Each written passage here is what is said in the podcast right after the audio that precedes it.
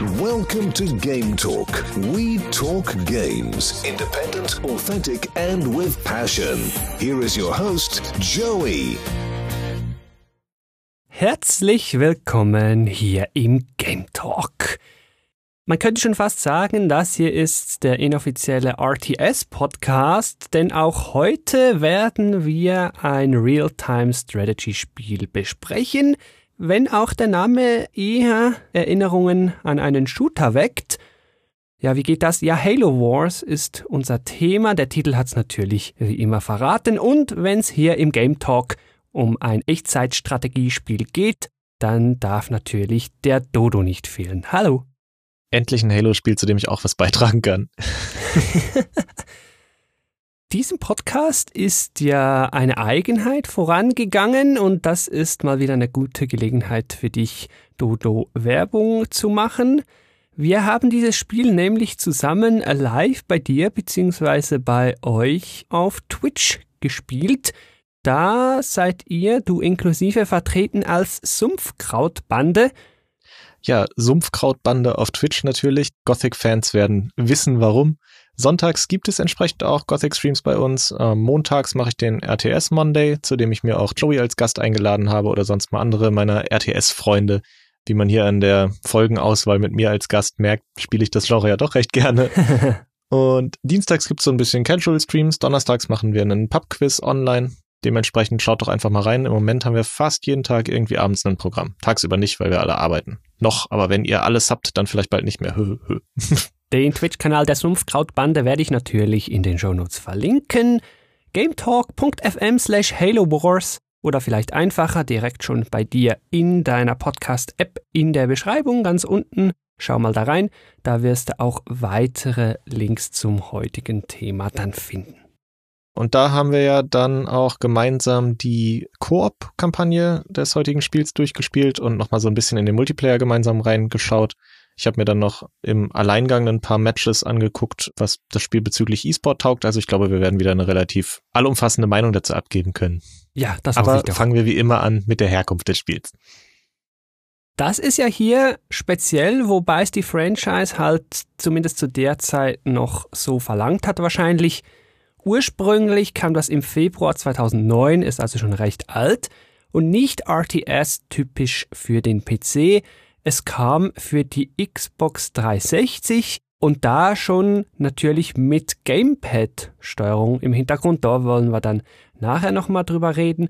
Aber war doch schon recht gewagt, ein RTS rauszubringen und dann noch konsolenexklusiv damals mit Gamepad-Steuerung. Ja, noch dazu, wir haben das jetzt schon mehrfach einfach so unkommentiert gesagt, ähm, dass das ein Spin-off von einer Shooter-Reihe ist, die sich hier in das RTS-Genre wagt. Also das würde mir sonst als zweites Beispiel auch nicht einfallen, was wir da noch so für hätten. Ja. Also meistens, wenn man einen RTS anfasst, hat man es ja mit einer entweder ganz frischen Franchise zu tun oder sogar wie bei Warcraft zum Beispiel einer Franchise, die sich dann in andere Genres weiter verlagert, aber im RTS seine Keimzellen hatte. Ja, wenn das nicht Halo im Titel hätte, dann wäre das so auch nicht auf der Konsole, vor allen Dingen nicht exklusiv für die Konsole erschienen. Das ist so meine Theorie. Können wir ja gleich im Gameplay auf jeden Fall noch drauf zurückrudern, ja. ist interessant. Die Macher hinter dem Spiel, die wussten auf jeden Fall schon, wie man Echtzeitstrategiespiele machen soll. Das kam ursprünglich nämlich von den Ensemble Studios. Die sind mittlerweile leider zugegangen, warum auch immer. Man wird die aber kennen, die stehen nämlich hinter der Age of Empires Reihe. Auch Age of Mythology haben die gemacht. Ja, da ist bei Microsoft die Welt dann relativ klein gewesen, ne? Ja. Zur Age of Empires Reihe gibt's schon einen Game Talk, selbstverständlich auch mit dem Dodo. Den kannst du dir gerne auch anhören. gametalk.fm slash Age of Empires oder sonst auch verlinkt in den Show Notes. Zum großen Glück für uns, ich habe ja eben schon gesagt, ich habe das zwar sogar als Retail auf der 360, aber ich habe es da irgendwie nie gespielt, es war immer auf meinem Pile of Shame. Und jetzt, um es zusammenzuspielen, haben wir uns der Einfachheit halber die Steam-Version gegönnt, denn 2016 kam das Spiel endlich auch auf den PC. Und was soll man sagen, RTS ist halt auf dem PC heimisch. Ist schön, dass man es da jetzt auch hat. Das war, glaube ich, doch zum Launch des Nachfolgers, der dann auch auf dem PC gleichzeitig erschienen ist, Halo Wars 2. Den haben wir jetzt für diesen Podcast nicht gespielt. Vielleicht wird das nochmal eine eigene Folge. Ja. Und es kam dann auch nochmal für die Xbox One. Ah ja. Neu entwickelt wurde das aber natürlich nicht mehr von den Ensemble Studios, wie auch, die wurden ja zugemacht. Bungie konnte es auch nicht mehr sein, die waren dann schon weg von Microsoft. Das hat dann Behavior Interactive gemacht. Von denen habe ich jetzt auch noch nie was gehört. Oder hast du da gerade ein Spiel von denen auf dem Schirm? Ich musste es zugegeben gerade googeln, aber die haben Dead by Daylight gemacht und mhm. ein Game of Thrones Spiel, dessen Namen ich noch nie gehört habe. Aber Dead by Daylight ist ja durchaus ein Begriff im Horror-Multiplayer-Segment. Aber jetzt auch nicht RTS. Nee, auf gar keinen Fall. Im Gegenteil. Third Person beziehungsweise First Person, asynchroner Multiplayer, also doch ein ganz anderes Pflaster. Also ob das gut kam, werden wir spätestens am Ende dieses Game Talks beantwortet haben. Jetzt würde ich sagen, steigen wir mal mit der Geschichte so richtig ins Spiel ein. Vorweg darf man sagen, es ist ein Prequel zu allem. Entsprechend kann jeder hier einsteigen. Also man muss noch nicht groß Ahnung haben von Halo. Das kann helfen, muss aber nicht sein. Wer Halo schon kennt, der erkennt da auch gewisse Charaktere und Figuren allenfalls wieder. Geht aber auch ohne ja, so ist es mir ja durchaus gegangen. Also ich bin ja quasi, nachdem ich Halo 1 und 2 gespielt habe auf der klassischen Xbox noch, habe ich irgendwie mit der Serie aufgehört. Mal gucken, ob ich die noch weiterführe. Aber dementsprechend war für mich natürlich so das Spartan-Programm noch nicht so komplett ausgeleuchtet wie für jemanden, der die ganze Reihe gespielt hat. Ich habe natürlich dann den in Anführungszeichen Master Chief wiedererkannt, so noob wie ich dann natürlich bin in dem Moment. Äh, und so ein paar von den bekannten Fahrzeugen erkennt man auch auf jeden Fall wieder. Aber dann musst du uns jetzt natürlich sagen, wie das Ganze in das Halo-Universum passt, denn da bin ich ein bisschen raus. Also wie gesagt, ich erkenne dann so den ein oder anderen Charakterzug der anderen zwei Spiele wieder. Aber wie das dann im Zusammenhang mit Teil 3 und 4 und Reach und was weiß ich steht, da kommst du ins Spiel. Ja, das fand ich auch wieder echt schwierig. Ich habe es ja bislang, glaube ich, in jedem Halo Game Talk schon erwähnt. Halo hat wohl eine gute Story und ist nicht gut drin, die zu erzählen. Oder vielleicht ist das Universe und die Lore einfach zu komplex. Ich weiß es nicht. Oder ich bin zu doof. Das kann natürlich auch sein. Aber auch hier habe ich rückblickend wieder Mühe zusammenzufassen, was da denn wirklich passiert ist. Ich will jetzt auch nicht alles zusammenfassen. Das soll spoilerfrei bleiben. Auf jeden Fall werden wir in der Kampagne als die Menschen sehr früh auf die Aliens, auf die Covenant treffen, da noch verbündet mit den Eliten. Die haben irgendwelche Dinge gefunden, von denen wir dann glauben, nee, die sollten die besser nicht haben.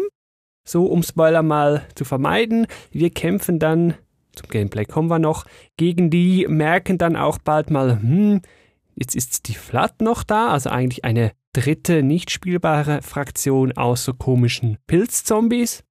Und so geht's letzten Endes in einem typischen Kriegsszenario halt drum, Menschen gegen Covenant und wir müssen dann in Missionen an verschiedenen Orten die besiegen.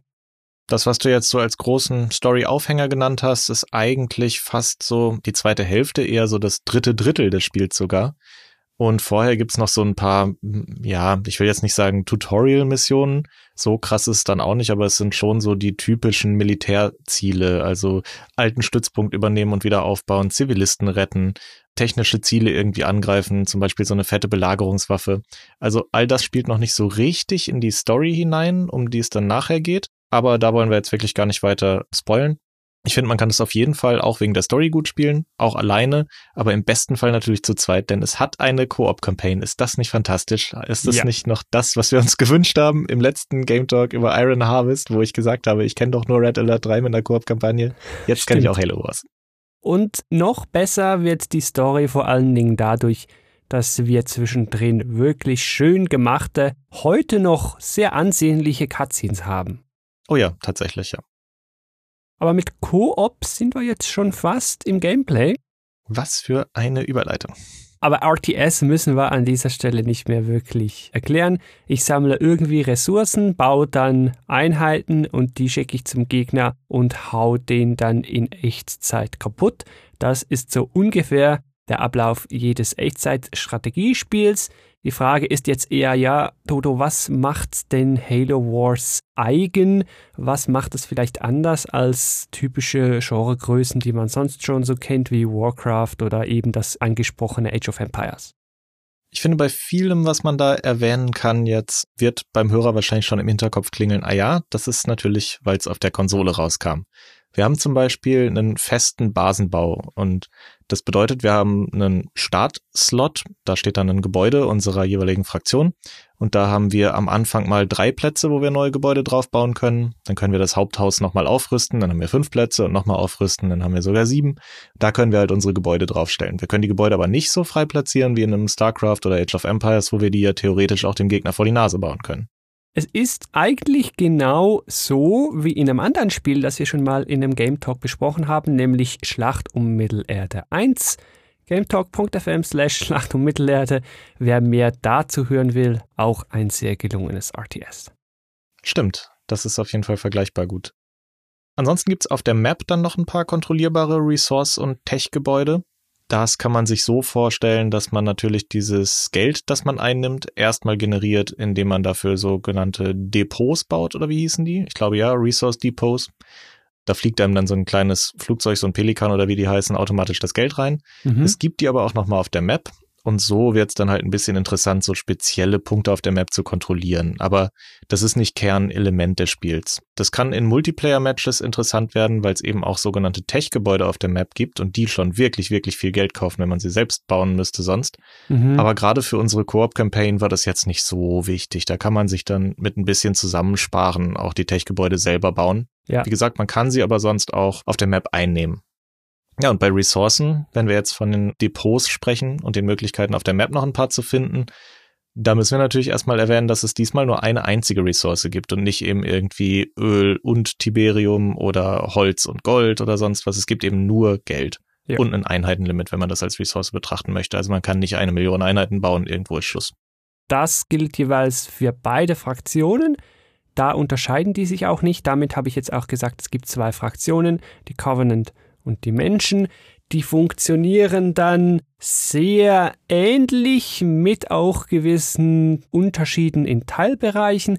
Gerade das angesprochene Tech-Level bei den Menschen musst du da ein Gebäude dazu bauen oder mehrere, die kannst du dann upgraden. Bei den Covenant ist das mehr so Age of Empires mäßig, da ist das Tech-Level quasi ein Zeitfortschritt, der dir dann neue Einheiten und Forschungen anlockt. Das wäre so ein zentraler Unterschied. Dann gibt's aber noch zwei, drei andere. Genau, wir haben als augenscheinlichsten Unterschied, dass der Covenant immer eine Heldeneinheit dabei hat, während wir bei den Menschen die Helden nur in der Kampagne spielen können. Die haben ansonsten ein Äquivalent dazu, das nennt sich das Skill Wheel. Da drückst du dann auf den Controller oder eben auf der Tastatur eine spezielle Taste. Dann geht so ein Rad auf, wo du dir für deine Ingame-Währung nochmal ein paar extra Skills kaufen kannst. Das soll eben so das Balancing-Äquivalent dazu sein, um diesen besonders starken Helden dann auszuschalten. Da sind nämlich dann so Sachen wie direkter Damage bei oder Heilung für die eigenen Einheiten. Woher kennt man das? Schlacht um Mittelerde hat sowas. Gab's das nicht auch bei Red Alert Spielen? Ja, so Special Skills ähm, haben ja relativ früh Einzug gehalten ins RTS. Ich glaube, Generals, die Erweiterung dazu, dieses Zero Hour war da relativ vorne mit dabei wo dann jeder General irgendwie so eine kleine Spezialfähigkeit hatte. Und dann bei Red Alert 3 hat man ja richtige Skill-Trees fast. Und bei Schlacht um Mittelerde sagst du schon, da kommt es ja auch dann drauf an, welchen Helden du hast und wie du den skillen möchtest. Das ist dann natürlich nochmal ein bisschen tiefer. Ja, ja, da gibt's Helden mit Fähigkeiten und Ringfähigkeiten, die man dann nochmal speziell aktivieren kann, aber dazu kann man ja den anderen Podcast hören. Skills ist aber vielleicht noch ein Stichwort. Unsere Units haben auch Skills, und wer jetzt schon denkt, oh oh nein, Micro, Hilfe bitte nicht, Warcraft 3 überfordert mich, nein, keine Angst, das ist hier sehr heruntergebrochen. Hier hat eine Unit maximal eine Fähigkeit, die dann auf einem Cooldown läuft. Das kann dann sein, ja, wirf eine Granate. Gut, dann wirft die eine Granate und dann ist wieder 25 Sekunden lang Ruhe und dann kann ich, wenn ich möchte, mal wieder eine Granate werfen mit der. Aber mehr Tiefe hat das dann nicht. Ja, meistens ist es wirklich nur ein kleiner Burst Damage und nicht irgendwie was so, diese Einheit macht jetzt drei Prozent mehr Schaden und die hat zwei Rüstungspunkte mehr und dann buffe ich hier noch was und dispelle da noch was. Nee, auf gar keinen Fall. Das ist halt wirklich die Granate bei der Infanterie, das ist so eine zeitverzögerte Explosion bei den Covenants, das ist bei einem Panzer meistens ein starker Schuss aus dem Hauptrohr nochmal extra. Also da muss man jetzt keine Angst vor Überforderung haben, was das angeht. Finde ich ja, und das betone ich je länger, je mehr, immer sehr angenehm. Was ich auch ganz angenehm fand, gerade so als alter Halo-Fan, die ganzen Einheiten, die kennt man natürlich. Man hat die Spartans bei den Menschen, man kann Warthogs bauen, man kann Scorpion-Panzer bauen, man kann die Hornets bauen. Umgekehrt bei den Covenant, man hat natürlich da die Grunts, man hat die Eliten, man hat einfach so alles, was man irgendwie schon mal gesehen hat, wenn man ein paar Halo-Spiele gespielt hat, das kommt dann da wieder vor. Da gibt sich das Spiel keine Blöße und baut einfach praktisch alles ein. Besonders charmant für mich der Moment, wo man seinem eigenen Spartan sagt, dass er eine Banshee klauen soll. Das sieht quasi genauso aus, wie ich es aus Halo in Erinnerung habe, wenn dann mhm. aus dem First-Person-Mode rausgezoomt wird und man so auf dieser Luke der Banshee rumkloppt und dann der Spartan da reinsteigt. Das fand ich schon ziemlich cool. Ja, aber jetzt haben wir lange um den heißen Brei rumgeredet. Wir müssen natürlich darauf zurückkommen, das Gameplay ist halt ausgelegt für einen Controller. Wir haben es jetzt mit Maus und Tastatur größtenteils gespielt, einfach aus Gewohnheit am PC. Aber ich muss schon sagen, mit dem Gamepad spielt sich das halt wirklich, wirklich gut. Und das hätte ich für einen RTS wirklich nicht gedacht, dass ich das nochmal sage, nachdem ich auf der PlayStation 1 mal Warcraft gespielt habe. Ja, das musste ja eigentlich fast so sein. Wenn die schon wussten damals, wir bringen es Konsolen exklusiv, dann wussten die, gut, Hauptchallenge Nummer eins ist, wie machen wir das mit der Steuerung? Und hier haben sie das, ja, heute wahrscheinlich der offensichtliche Weg, über ein Ringmenü gelöst. Allgemein haben sie sehr viel über Hotkeys gelöst und der präsenteste davon ist natürlich dann dieses Ringmenü für die Skills. Das heißt, ich drücke eine Taste auf meinem Controller, es geht ein Ring auf, auf dessen Seiten dann an verschiedenen Ecken verschiedene Skills liegen, die ich benutzen kann drücke ich den linken Stick nach oben, benutze ich eben diese Bombenfähigkeit, wo ein bisschen Schaden mit auf die Map kommt, benutze ich den Stick nach rechts, kommt diese Heilfähigkeit und ähnlich baut man dann eben auch die Gebäude. Also ich klicke einfach nur einen möglichen Bauplatz an, die sind auch groß genug, die kann man nicht verfehlen, das ist keine Pixelsuche, den klicke ich an, dann geht dieses Ringmenü wieder auf, dann drücke ich den Stick in eine Richtung und so habe ich halt in Sekundenschnelle das richtige Gebäude ausgewählt für diesen Platz und kann mich da sehr schnell durchfuchsen. Ein weiterer super wichtiger Hotkey ist dann außerdem noch alle Units anzuwählen. Dem einen oder anderen Zuhörer wird jetzt schon die Frage im Kopf stehen, wie wähle ich denn Einheiten aus? Das ist doch das Schlimmste, was man machen kann, wenn man das von der Maus überträgt und erst nach links oben klicken und dann diesen berühmten grünen Kasten ziehen und alle Einheiten, die ich drin habe, wähle ich dann an. Hier gibt es Hotkeys sowohl für alle Units anwählen, als auch für Units auf meinem Bildschirmausschnitt anwählen und damit entfällt dieses Kästenziehen quasi komplett, wenn man mit dem Controller spielt. Das ist super angenehm. Nur weil es sich mit dem Controller gut spielt, heißt natürlich jetzt nicht umgekehrt, dass es sich schlecht spielen sollte mit Maus und Tastatur. Nein, gar nicht. Die Menüs, die sehen natürlich im Grunde gleich aus. Kann man als PC-Spieler sagen, ja, braucht vielleicht ein bisschen viel Platz so, ich bin mir das anders gewohnt. Ja, möglich, aber funktionieren tut's natürlich trotzdem genauso gut mit Maus und Tastatur und mit Maus und Tastatur hat man dann auch dieses typische, ja, ich ziehe mein Rechteck über den Bildschirm und wähle so gewisse Units aus. Das hat man dann natürlich wieder. Das ist aber wahrscheinlich schon einer der ganz wenigen Vorteile, die man dann als Maus- und Tastaturspieler in Halo Wars hat. Ja, da könnte jetzt natürlich auch der ein oder andere RTS-Veteran gleich wieder aufschreien und sagen, Moment mal, ich habe hier mit der Maus doch meine 200 Actions per Minute locker und mit dem Controller soll ich dann die ganze Zeit da komisch rumklicken. Man merkt, dass das Spiel das tatsächlich im Hinterkopf hatte, was ich beachtlich fand. Denn damals ging es ja gar nicht darum, das irgendwie Crossplay relevant zu machen. Aber du merkst, dass du mit mehr Actions per Minute nicht unbedingt besser spielst, ganz im Vergleich zu einem klassischen RTS, mhm. wie zum Beispiel StarCraft, wo es ja oft nur darauf ankommt, wie schnell du auf deiner Tastatur rumhämmerst. Ja. Hier hast du Bewegungszyklen dieser Einheiten, die fast schlechter werden, je öfter du klickst. Also du klickst einen Angriffsmove zum Beispiel und wenn du dann nochmal den gleichen Move klickst, was du ja sehr oft bei einem E-Sport-lastigen RTS sonst machen würdest, dann gehen diese Einheiten irgendwie so ein bisschen, ja, sie eideln fast, drehen sich ein bisschen, richten sich neu aus, laufen nochmal los. Also es ist ratsam, hier weniger zu klicken oft, was ich einen total interessanten Break mit diesem Grundgerüst des RTS finde. Eine andere Herangehensweise ist halt auch, es gibt auch nicht sehr viele Hotkeys. Also es gibt meines Wissens nicht Hotkey-Buchstabe so für dieses Einheitengebäude. Was man noch kann mit Maus und Tastatur ist das übliche über die Control-Taste Gruppen oder einzelne Einheiten nummerieren, aber viel mehr hat man dann auch nicht mit der Tastatur entsprechend, ja, wenn es halt eben nichts gibt, ja, dann hat man auch nicht viele Vorteile gegenüber dem Controller. Mhm. Also das ist so eine künstliche Beschränkung, damit das nicht zu weit auseinanderdriftet. Warum denn auch immer, weil zum Crossplay kommen wir dann noch. Bevor wir in die Kritik gehen, noch einmal ganz, ganz weit runter auf, der, auf das unterste Level sozusagen das berühmte Stutter-Steppen, also mit einer Einheit sagen, okay, du greifst jetzt an und wir stellen uns einen Panzer vor, der schießt halt und hat dann natürlich erstmal eine Nachladezeit. Und Stutter-Steppen nennt man das, wenn man in einem RTS dann mit dem Panzer, während er nachlädt, ein Stück fährt, dann schießt dann fährt, dann schießt und somit quasi immer in Bewegung bleibt und nicht die Nachladezeit dann einfach so als unbewegliches Ziel verbringt. Auch das geht hier nicht und das finde ich halt auch angenehm, weil das eben auch wieder zeigt, die wussten genau, dass es mit dem Controller fummelig ist, eine einzelne Einheit so genau zu micron, deswegen ist es gar nicht erst drin. Das funktioniert halt nicht. Wieder sehr angenehm, der Hardcore Warcraft 3, StarCraft 2 Spieler, der wird jetzt wahrscheinlich sich wieder die Haare raufen und sagen, oh nee, was für ein Noob-Spiel, wie kann man das nur spielen? Ja, mir ist sowas dann relativ egal. Wem das wichtig ist, ja, der sollte sich dann vielleicht ein anderes ATS suchen. Gute Überleitung zur Kritik. Jetzt hast du schon Kritik erwähnt. Ja, wir haben das Spiel soweit gelobt. Das heißt aber nicht, dass es frei jeglicher Fehler sein soll. Nein, es gibt ja schon noch ein paar Punkte, die uns aufgefallen sind beim Spielen, wo wir schon sagen müssen, ah, das ist jetzt nicht so gut geworden. Ja, man wird uns in den Streams das ein oder andere Mal fluchen hören über die Wegfindung, glaube ich. Ja, zu Recht. Warum? Gerade große Einheiten, nehmen wir hier wieder den Panzer als Beispiel, die haben einfach ihre Mühen, wenn es darum geht, durch engere Passagen fahren zu können, insbesondere wenn sie nicht alleine sind. Also wenn ich zwei Panzer habe, dann vielleicht noch einen Fußsoldatentrupp dazu, dann kann es halt schon mal passieren, dass da in einem engeren Tal die einfach sich ineinander verkeilen und dann einfach stehen bleiben und sich in der Unendlichkeit drehen und so weiter. Und das ist dann halt schon echt nervig.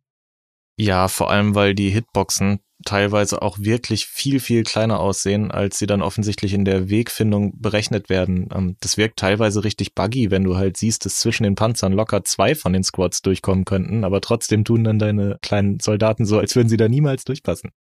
Und das ist uns, du hast gesagt, im Stream also ich darf was sagen, in jeder Mission einmal aufgefallen, mindestens. Später, als wir uns auf Mars Panzer so als unsere Go-To-Strategie versteift haben, da ist es uns dann so richtig hochgekommen, ja. Ja, und das ist halt einfach nicht gut. Das kann man nicht anders sagen. Ich glaube, mit Mars Panzer hast du schon einen zweiten Kritikpunkt eingeleitet. Hier müssen wir aber vorsichtig sein, inwiefern der nur für die Kampagne gilt und das auch nur auf einem normalen Schwierigkeitsgrad die Build-Order und dann auch die Strategie, die man wählt und die Einheiten, die man baut, ja, die war jetzt nicht extrem fordernd, prickelnd oder divers. Also einfach am Anfang mal Ressourcengebäude, dann Tekken und dann Panzer war für uns eigentlich die goldene Lösung für jede Mission auf dem normalen Schwierigkeitsgrad. Später haben wir sogar manchmal die Barracks gar nicht mehr gebaut, speziell in den Levels, wo es die Flood gibt. Gut, die gibt's jetzt im Multiplayer halt nicht, die ist ein Story-Element. Die gibt's teilweise auf Maps, also neutrale Creeps, glaube ich. Oh, okay, dann muss man da natürlich auch aufpassen, denn die haben diese eine Fähigkeit, die einen Infantry Squad sofort auseinander nimmt und teilweise sogar konvertiert in weitere Flood-Einheiten. Das ist natürlich lore-technisch super cool, aber bei uns hat es dann dazu geführt, dass wir gesagt haben, okay, wenn Infanterie hier so krass einfach rausgewürfelt wird von einer Flat-Einheit teilweise, dann bauen wir halt nur noch Panzer. Und das mhm. hat natürlich brillant funktioniert. Hat super funktioniert, ja. Jetzt werden andere möglicherweise zu Recht schon sagen, ja, hättet ihr es mal auf Hardcore gespielt, dann geht das nicht mehr. ja, möglich. Wir haben es jetzt halt auf normal durchgespielt. Und da war es schon recht einfach, das dürfen wir so sagen wirklich Mühe geben mussten wir uns da nicht. Irgendwie der Schwierigkeitsgrad hat sich über die Kampagne zu gleichmäßig verteilt oder wie formuliere ich das? Es waren irgendwie keine richtigen großen Spannungsmomente drin. Der Schwierigkeitsgrad war meistens gleich einfach durch. Also es hat nicht angezogen gegen Ende, teilweise sogar eher vielleicht mal so in der frühen Mission so einen Spike drin. Also das war noch nicht wirklich smooth. Also es gibt so 15 Missionen und ich hatte auch das Gefühl, dass die schwersten so neun bis zwölf vielleicht waren und die letzten drei dann eher einfacher wieder als die Vorgänger. Aber vielleicht auch nur, weil wir in den letzten Missionen dann natürlich unsere Bildorder perfektioniert haben, überhaupt nicht mehr nachgedacht, nicht mehr rumprobiert, einfach nur noch Panzer Rush und dann war es relativ schnell vorbei. Ein paar Spartans in den Mix. Ja, teilweise habe ich mich dann schon gefragt, und das war so wohl auch im Stream zu sehen, ja, das war jetzt irgendwie die zweitletzte Mission, so was völlig belangloses, unspannendes. Mhm. Da denke ich, ja, jetzt hier geht's auf die letzte Mission zu, jetzt müsst ihr doch mal kräftig hier den Spannungsbogen nach oben biegen. Nicht so wirklich. Storytechnisch ist es durchaus passiert, da steht nachher noch einiges auf dem Spiel, aber das Missionsdesign war dann schon eher, okay, wir fahren jetzt mit den Panzern hier rum, nehmen ein paar Checkpoints ein und haben die Mission gewonnen. Da gab es vorher schwierigere Level. also ihr seht schon, die Tiefe ist eher begrenzt, darf man wahrscheinlich so sagen. Mir persönlich als mittlerweile so casualiger RTS-Spieler, wenn das kein Oxymoron ist, gefällt das ja. Ich betone es immer wieder. Aber der Hardcore-Spieler wird das wohl nicht schätzen. Vielleicht ist das ja auch ein Grund, weshalb Halo Wars dann in der Multiplayer-Szene nie irgendwelche großen Wellen geschlagen hat. Aber das ist natürlich das Stichwort, was ich aufgreife, um in das nächste Kapitel zu wechseln. Für wen ist denn das Spiel was? Denn ich finde, du hast jetzt schon richtig angesprochen, eine gechillte RTS-Spielerschaft, die vielleicht nicht 120 APMs haben möchte, sondern einfach nur strategisch Einheiten bauen und kämpfen. Für die ist es ein optimales Spiel, finde ich würde ich also auch sagen. So dem Laidback, ich will mal RTS spielen, Spieler, vielleicht ja gerade so RTS-Anfänger möglicherweise, kann man das schon gut empfehlen, muss ich sagen. Wir haben jetzt die Controllersteuerung ja auch viel gelobt, entsprechend vielleicht sogar Leute, die noch gar nicht in den Genuss gekommen sind. Auch da wieder Anfänger, Konsolenspieler, die das irgendwie im Game Pass drin haben oder so, auf jeden Fall mal reinspielen. Ich finde, das ist auch für die Konsole, vielleicht sogar gerade für die Konsole ein richtig gutes RTS. Ja, auf der Konsole hat man natürlich heute noch aus den gängigen Gründen nicht viele Alternativen. Da ist das sicher einen Griff wert. Dann Koop-Kampagne haben wir ja schon angesprochen, die gibt es hier. Das ist ja leider auch so was Aussterbendes. Wer noch zusammen mit einer Freundin, mit einem Freund ein Koop-Spiel spielen will, das hier geht gut, auch auf der technischen Seite. Nicht wie wir bei Iron Harvest rumheulen mussten. Nein, hier zehn Jahre früher. Einfach Lobby, dann da rein, okay, Mission starten, gut, Ende.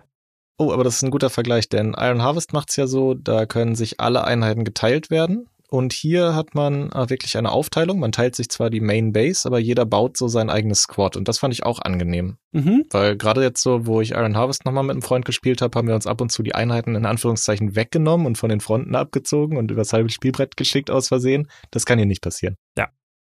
Dann die letzte Spielerinnengruppe, die sich für dieses Spiel interessieren könnte. Das ist eigentlich die offensichtlichste von allen.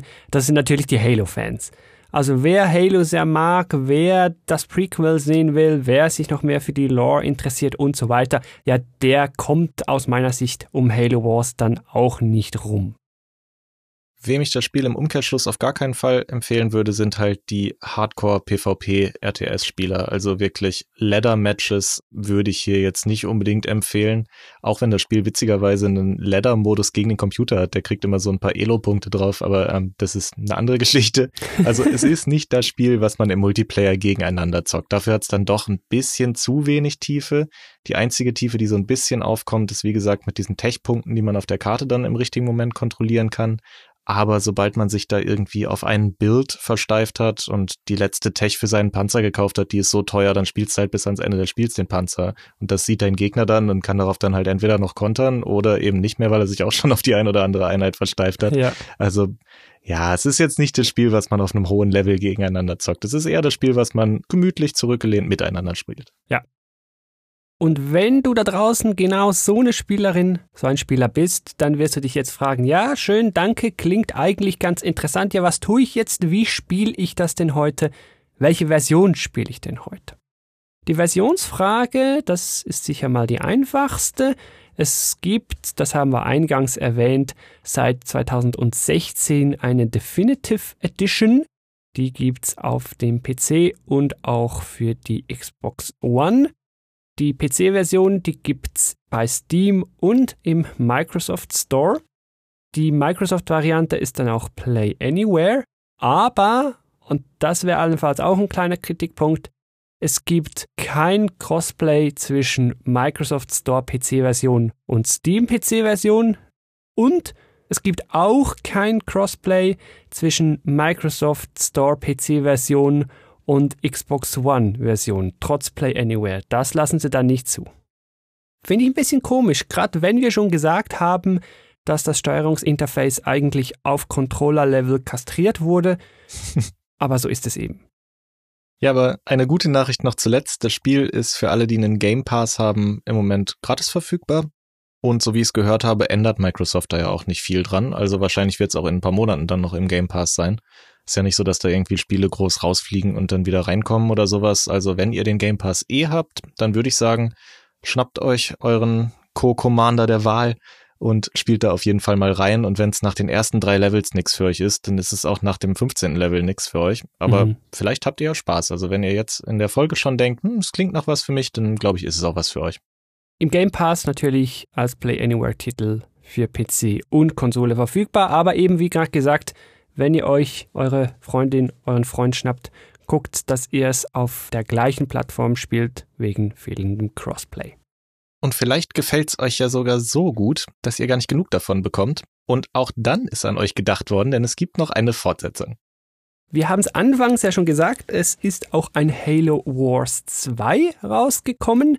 Im Februar 2017 ist also deutlich jünger, spielt dann auch zu einem anderen Zeitpunkt. Das kam für die Xbox One und abermals für den PC. Hier dann aber nur Microsoft Store, keine Steam-Version.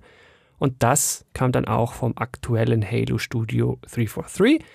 Das haben wir noch nicht gespielt. Ich kann mir aber vorstellen, dass wir das auch noch nachholen werden. Und dann könnt ihr hier im Game Talk auch mal noch eine Besprechung zu der Fortsetzung erwarten. Ja, ich denke auch. Also, wenn es die Zeit das nächste Mal hergibt und es wieder eine Koop-Kampagne hat, dann sollte dem nichts im Wege stehen. Ja. Würde ich gerne wieder mit dir spielen und gerne wieder im Game Talk besprechen. Vielen Dank auch hier wieder für die Einladung. Ja, sehr gerne. Damit würde ich sagen, machen wir den Deckel auf diesen Game Talk drauf. Zu Halo Wars ist eigentlich alles gesagt, was es zu sagen gibt. Ich danke auch dir, Dodo, nicht nur fürs hier mitplaudern, auch für die Möglichkeit, das live bei dir bzw. bei euch bei der Sumpfkrautbande im Stream zu spielen. Dir da draußen danke ich wie immer fürs Zuhören. Es würde mich sehr freuen, wenn du auch beim nächsten Game Talk wieder reinhörst. Schau mal rein, gametalk.fm slash Abo. Da findest du raus, wie du das ganz elegant und kostenlos bewerkstelligen kannst. Und bis zum nächsten Game Talk wünsche ich dir wie immer viel Spaß beim Spielen, vielleicht sogar mit Halo Wars. Tschüss! Ciao! Thank you for listening to Game Talk. For further information, please visit Game Talk FM. Till next time.